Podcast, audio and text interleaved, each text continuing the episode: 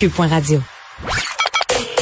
Joignez-vous à la discussion. Appelez ou textez le 187 Cube Radio 1877 827 2346. On parle avec Nicole Gibault. Bonjour Nicole. Oui, bonjour Geneviève.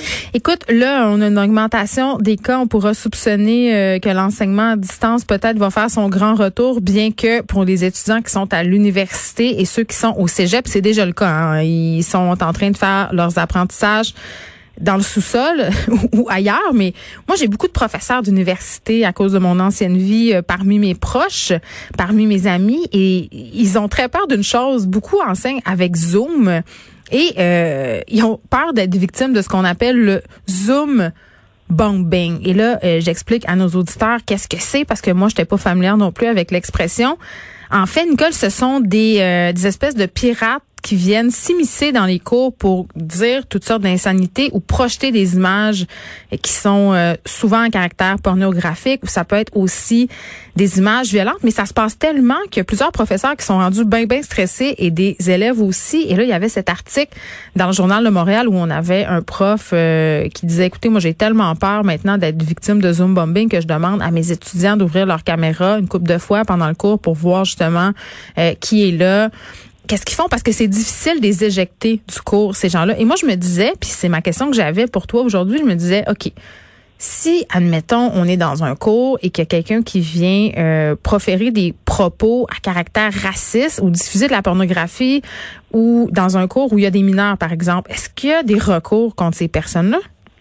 Ben, j'ai lu l'article et euh, je connais euh, euh, Monsieur Waterhouse de, de, façon professionnelle. Steve Waterhouse, ouais. Euh, ouais, c'est un expert en cybersécurité et, et, et c'est vraiment euh, une sommité dans ce domaine-là. Et je pense que ce qu'il disait là-dessus, c'est que bon, il faut il faut vraiment, vraiment que euh, les institutions soient extrêmement préparées euh, en conséquence. Maintenant, maintenant est-ce qu'il est possible de fermer la porte à toutes ces intrusions par cybercriminalité? Je pense pas pour le moment. Même lui dit que ça, évolue à la seconde, à la minute, au jour.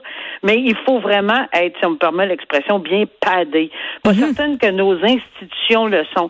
Et évidemment, Geneviève, tout ce qui va toucher un crime, que ça soit, euh, on l'appelle racisme, mais le crime, c'est évidemment de proférer des, des propos haineux sur une, au, sujet de sa religion ou quelque chose du genre, là, mm-hmm. mais qui, qui est conforme au code criminel ou euh, pornographie juvénile, euh, c'est sûr que c'est plus difficile qu'un espèce de troll, comme on a déjà vu, qui profère des menaces de mort, exemple, au premier ministre, puis on retrouve son nom, il n'y a même pas caché son nom, là, il n'y a même pas rien caché. Mais ces gens-là, souvent, sont encore, euh, sont très, très, très subtils. Dans, souvent, c'est par un autre mode modus operandi. C'est difficile à les retrouver, mais il y a des façons. C'est peut-être plus difficile. C'est ça que je devrais dire. C'est plus difficile. Mais s'ils sont pas au Québec, mettons. Tu sais, ça se peut, là. là, euh, c'est sûr. Là, c'est sûr que, à moins d'avoir des ententes euh, inter-pays ou que, euh, mm-hmm. que ça soit une infraction. Mais souvent, c'est bien plus proche qu'on pense. Euh, ici, je pense que dans les circonstances, il y avait quelqu'un de Laval, là, c'est pas bien bien loin. Là.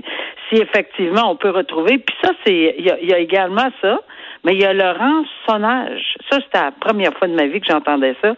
Euh, là, pas aujourd'hui, mais je l'ai entendu il y a quelques semaines, puis je, je, maintenant je comprends que ce genre de personne peut attaquer de façon euh, par, par internet, là, par, par la cybercriminalité euh, des institutions, puis ensuite demander des rançons pour débloquer, par exemple, un programme ou pour débloquer quelque chose. Ah, ils prennent le programme en otage carrément, donc tu peux plus peut-être enseigner. Mais je sais que Lucam a eu quelques problèmes du genre parce que justement, voulant éviter le Zoom bombing, Nicole, ils ont euh, mis sur pied leur propre application d'enseignement à distance et au bout de trois jours, il n'y a plus rien qui marchait à cause de ça.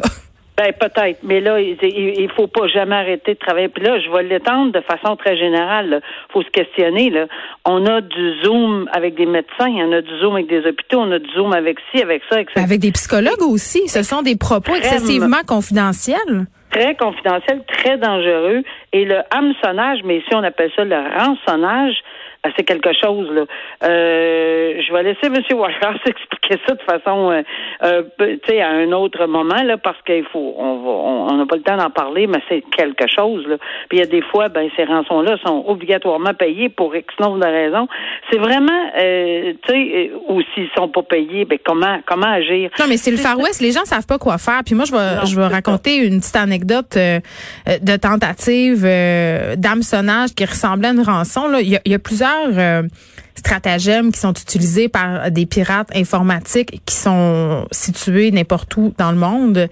Puis, euh, un, un, on a un scam qui circulait beaucoup et qui circule encore. Là, il est revenu comme populaire. Je sais pas pourquoi. Il y a comme des modes là-dedans. Tu sais, à un moment donné, euh, les gens se rendent compte que c'est pas vrai, donc les fraudeurs le laissent tomber un peu. Mais c'est un scam. Ça arrive dans ta boîte courriel et dans l'objet, Nicole, ça, ça divulgue une partie de tes mots de passe. Tu sais, par exemple, je sais pas, moi, mettons que ton mot de passe pour rentrer dans ton compte de banque, c'est soleil 1, 2, 3. Évidemment, faut pas que ça soit ça. Là. Soleil 1, 2, 3, on n'utilise pas ça, la gang. Mais mettons que c'est ça pour l'exemple, OK? Puis là, tu vois, tu vois dans l'objet de ton courriel, tu dis, oh my God, ils ont mon mot de passe. C'est épouvantable. Là, tu ouvres le courriel et là, il y a une espèce de long message où ça dit, nous avons des vidéos de vous en train de regarder de la pornographie. Et là, si vous nous envoyez pas 200 dollars par Western Union en 24 heures, on monte la vidéo. Puis là, tout le monde a une petite soirée en se disant, c'est vrai, j'ai tu regardé? Tu sais, tout le monde capote un peu. Finalement, c'est pas vrai, mais il y a plein de monde qui se sont fait avoir. Et des arnaques comme ça, il y en a des milliers sur Internet. Et les gens, c'est très difficile de les attraper. Je vais te dire qu'il y a plusieurs euh, décennies, on avait un genre de crime X. Après ça, ça a changé euh, dans les années 60, 70, 80, 90. Aujourd'hui, là, la cybercriminalité prend un espace énorme. Oui, puis la loi est pas rendue là encore, hein. C'est ça, ils ben, profitent un peu de, des points aveugles, des, des lois qui sont pas ben, encore à jour. Peut-être pas, je, oui, ils sont pas à jour. Pourquoi? Parce que les autres, euh, dès qu'ils se mettent à jour un peu, ils sont deux pas, trois ben oui. pas, pas en avance. Donc, des gens comme M. Waterhouse, c'est des gens comme euh, euh, il y, a, des civils, il y a des, il y a des professionnels, il y a, tout, il y a toutes sortes de groupes qui travaillent d'arrache-pied. Il doit travailler nuit et jour, ces gens-là, pour essayer d'en arriver à une solution. Puis à chaque fois qu'ils démantèlent quelque chose, euh, ça, ça, se, ça se reprend ailleurs, mais hmm. ils ne lâchent pas.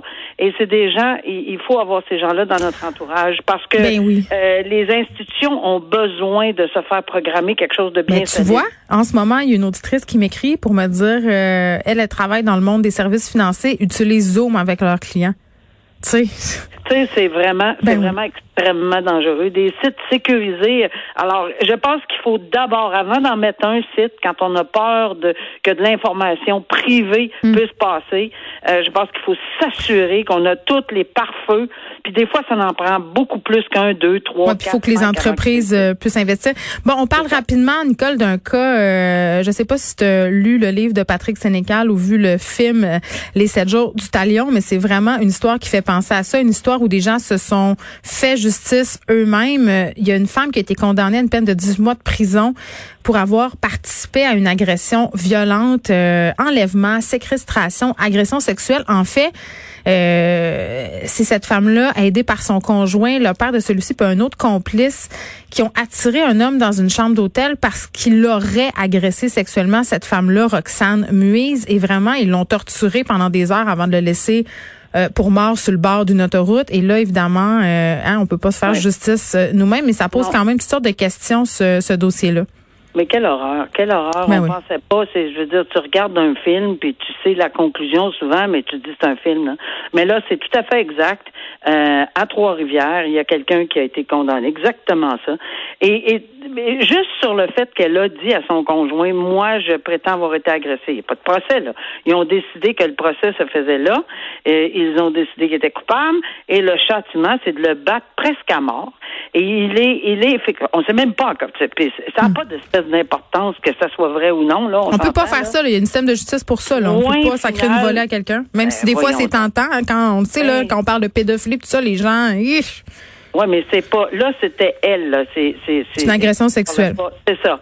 Puis c'est c'est quand même terrible. C'est vrai que ça y est arrivé, mais c'est pas comme ça qu'on règle les affaires. Puis là, ben, mais euh, honnêtement, là, je revoyais un scénario que j'ai déjà vécu en 1992 ou 93 euh, euh, sur le banc, alors que toute une famille réglait leurs problèmes comme ça.